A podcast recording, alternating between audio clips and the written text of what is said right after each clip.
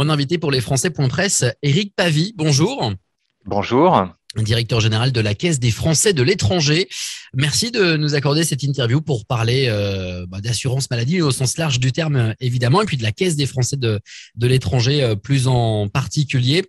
Euh, tout d'abord, on est en fin d'année 2021 l'occasion de faire le bilan. On le fait un petit peu à chaque fois dans, tous nos sujets. Mais là, oui, ce, bilan de, fin d'année, combien d'adhérents à ce jour? Euh, Quelle gouvernance? Comment ça se passe à, la CFE euh, en ce moment charnière de fin d'année? Bah, écoutez, euh, globalement, on va dire que la CFE se porte euh, se porte bien, euh, même si nous avons comme euh, bah, beaucoup d'acteurs de notre de notre secteur d'activité et puis beaucoup de beaucoup d'entreprises de manière générale traversé une période compliquée avec la pandémie qui d'ailleurs n'est pas tout à fait tout à fait terminée. Euh, alors, en termes de, volume d'adhérents, pour euh, répondre à votre question, euh, nos chiffres sont finalement très stables hein, sur les, dernières années. On a depuis à peu près cinq ans sensiblement le même nombre de personnes couvertes, que ce soit sur nos assurances maladie, hein, c'est la principale assurance, c'est l'assurance maladie bien sûr, c'est la plus connue, maternité, mais on propose aussi donc des couvertures des, des risques professionnels, hein, c'est-à-dire les, les accidents du travail, euh, les maladies professionnelles et euh, la possibilité de cotiser pour sa retraite en France. Euh, donc sur toutes ces assurances, nous couvrons environ 200 000 personnes et ce depuis plusieurs années. Alors, euh, on est plutôt satisfait hein, de voir les chiffres euh, euh, se maintenir dans le temps. ça masque derrière des, évolutions, puisqu'en fait, avec la pandémie, nous avons moins de, salariés expatriés par leur entreprise.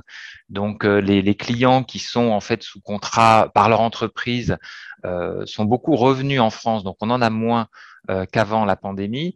Et en revanche, ce qui est euh, intéressant, c'est qu'on a plus de contrats euh, dits individuels, c'est-à-dire des personnes ou des familles qui partent vivre à l'étranger et qui d'eux-mêmes souscrivent une couverture santé à la CFE.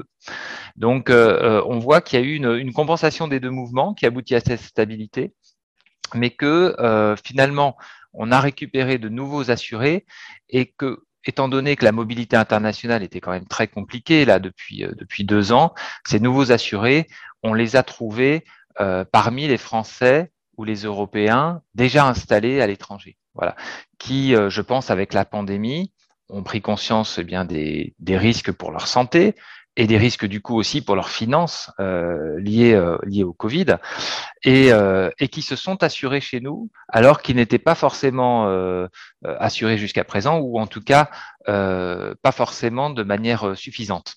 Donc le, le, mérite, si on essaie de positiver un peu de cette pandémie, ça aura été aussi de, de mettre en lumière pour pour euh, tous nos compatriotes la nécessité d'être bien protégé face aux risques santé euh, quand, euh, à, quand on est à l'étranger. Hein. Quel est le mode de financement de cette caisse des Français de, de l'étranger? Quel est son mode de gouvernance, Eric Pavie?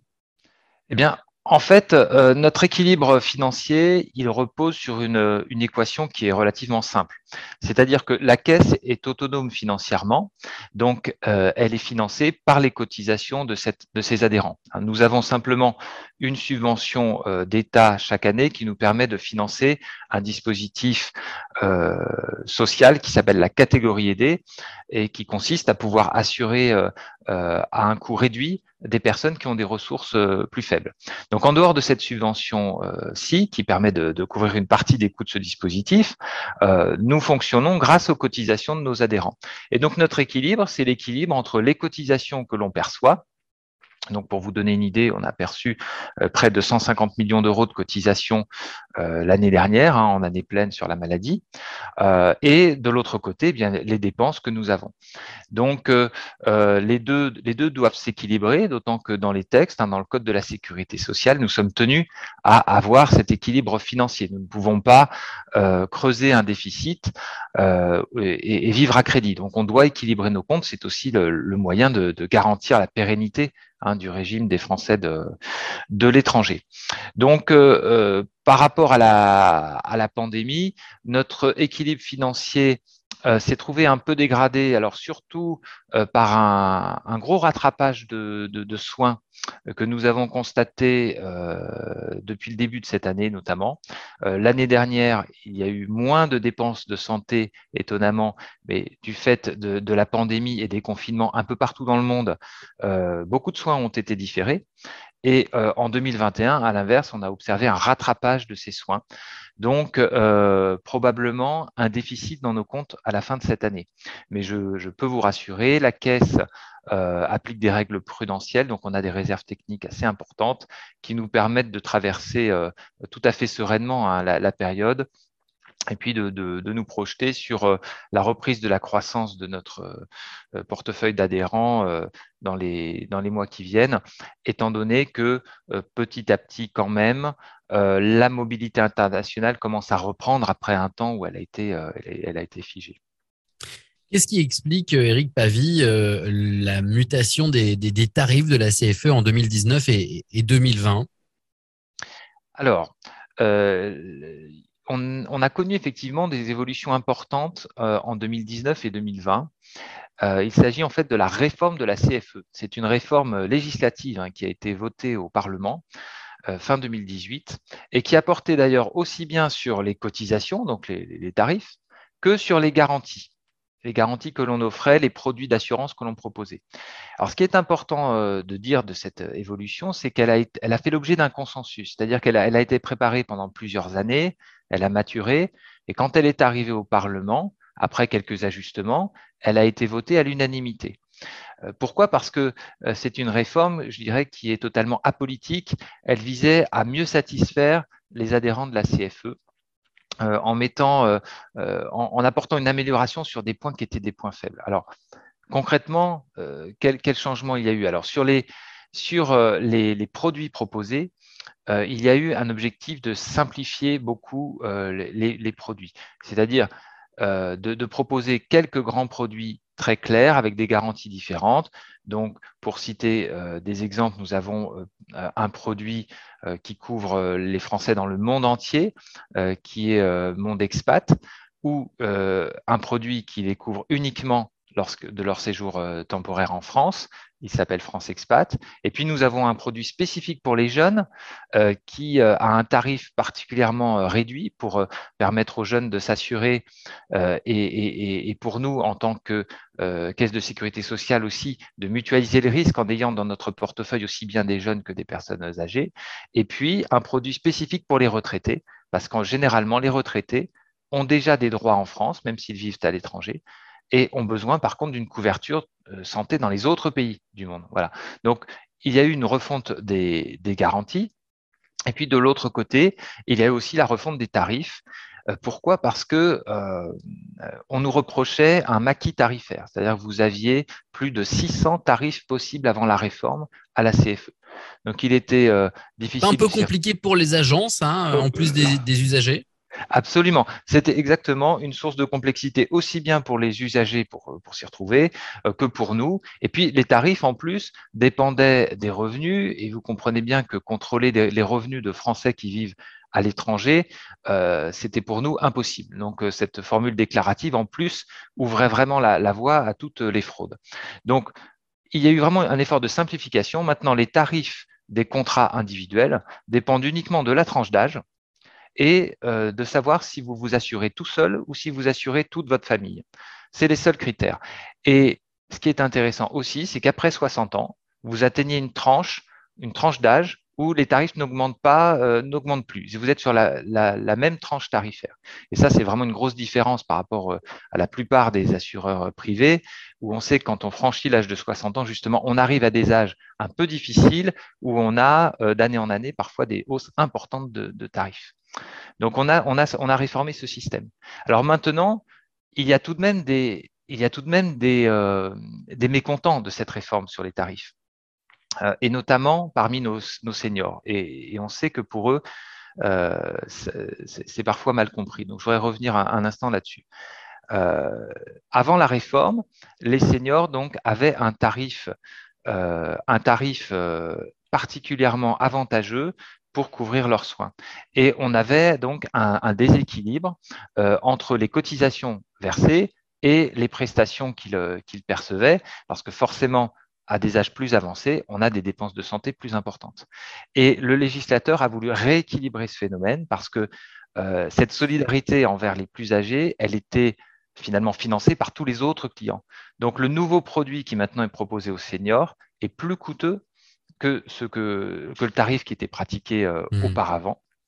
Et euh, donc les personnes qui avaient les anciens produits subissent une hausse, mais une hausse modérée. Voilà, une hausse modérée parce que le législateur a plafonné la hausse de leur cotisation à 5% par an et mis une limite globale, donc jamais ils n'auront plus de 50% d'augmentation en tout sur toute la période. Et ce qui est intéressant euh, pour eux de regarder quand même objectivement, c'est de se dire que même avec cette hausse aujourd'hui, euh, la CFE reste déficitaire sur ses contrats. Parce que euh, ces personnes ont des niveaux de consommation relativement élevé, c'est normal, ça correspond à leur, euh, à leur tranche d'âge et à leurs besoins normaux, hein. il n'y a, aucun abus à signaler, mais simplement, euh, nous, continuons à perdre de l'argent sur ces, sur ces contrats, et donc cette hausse modérée pour ces anciens contrats seniors, elle est, euh, elle est, justifiée. Pour continuer sur le, thème de la sécurité sociale, et vous parliez de, déficit, la CFE est plutôt sécurité sociale ou plutôt mutuelle ou alors plutôt les deux? Et est-ce qu'elle doit être rattachée à la sécurité sociale nationale? Alors c'est une bonne question parce qu'il me semble qu'il y a un malentendu sur le sujet euh, quand on lit des échanges sur Internet ou euh, avec nos assurés sur, le, sur le, euh, la nature, on va dire, de la caisse des Français de l'étranger. La CFE, c'est par nature une caisse de sécurité sociale. Et euh, il n'y a aucun doute là-dessus parce qu'elle a été constituée dès son origine, hein, quand elle a été créée euh, dans les années 70. Elle a été créée par euh, le regroupement de services de caisses d'assurance maladie et d'URSAF. Donc on a pris du personnel de la sécurité sociale et, et, qui travaillait au sein des services des caisses et on les a regroupés dans une entité spécifique mais qui était elle-même une caisse de sécurité sociale et qu'on a appelée la CFE. Et notre personnel, encore, encore aujourd'hui, hein, relève de, la convention collective euh, du personnel de la sécurité sociale, moi y compris. Et puis, nous sommes placés euh, sous la tutelle de l'État, comme les autres caisses. Donc, on a absolument le même statut que les autres caisses de sécurité sociale, c'est-à-dire on est un organisme de droit privé en charge d'un service public et, les gens ne le savent pas toujours, mais c'est le cas, par exemple, d'une caisse primaire d'assurance maladie, hein, qui a le même statut d'organisme privé en charge d'un service public. Donc, il n'y a pas de, différence de nature.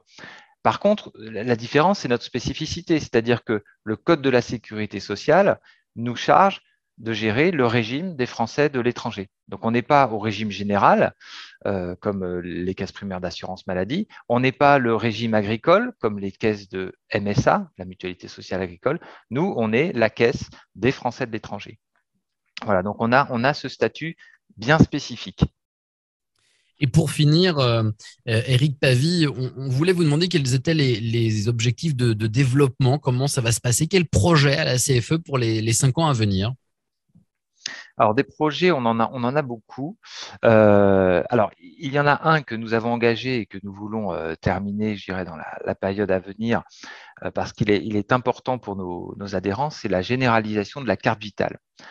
pourquoi la, carte vitale? Parce que d'abord, quand on vit à l'étranger, et qu'on n'est pas retraité avec des droits à l'assurance maladie en France, on ne peut pas avoir la carte vitale, aucun assureur privé ne pourra vous la proposer.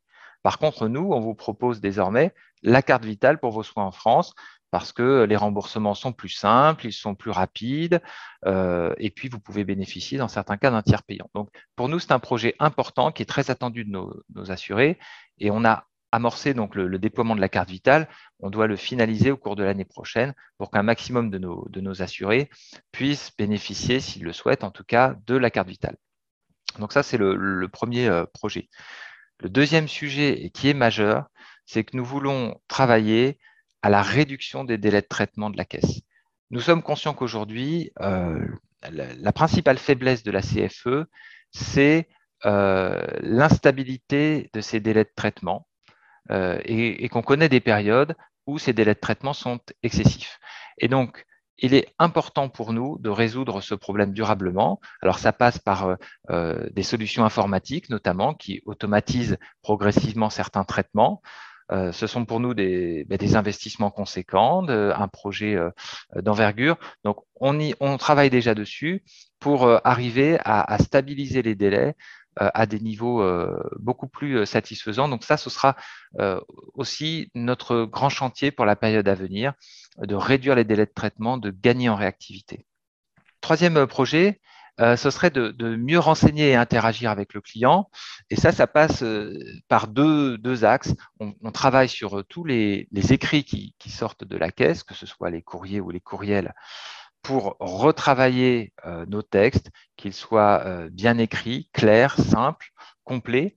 donc ça, c'est important parce que c'est la qualité de, l'information qui est donnée aux adhérents mais aussi euh, refondre complètement les espaces personnels en ligne. Hein. Il y a beaucoup d'attentes de nos, euh, adhérents pour que, euh, par exemple, sur l'espace personnel, vous puissiez non seulement, comme aujourd'hui, déposer vos demandes de remboursement ou poser une question, mais aussi suivre en direct le traitement de votre dossier. Donc là, par exemple, c'est quelque chose sur lequel on veut avancer dès la fin d'année prochaine, voilà, d'arriver à moderniser moderniser ces espaces euh, personnels. Et puis, on a plein d'autres projets, mais je ne peux pas tous euh, vous les citer.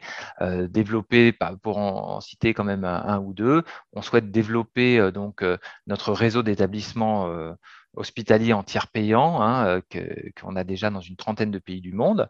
donc ça, ça veut dire aller négocier avec les, établissements? Tout à fait. Alors, on le fait via des assisteurs. Donc, on, on travaille actuellement avec Vive d'une part et MSH d'autre part. Hein. Euh, donc ces, assisteurs constituent un réseau pour le compte de la CFE et le gèrent avec leur expertise médicale que nous n'avons pas nous en tant que caisse de sécurité sociale.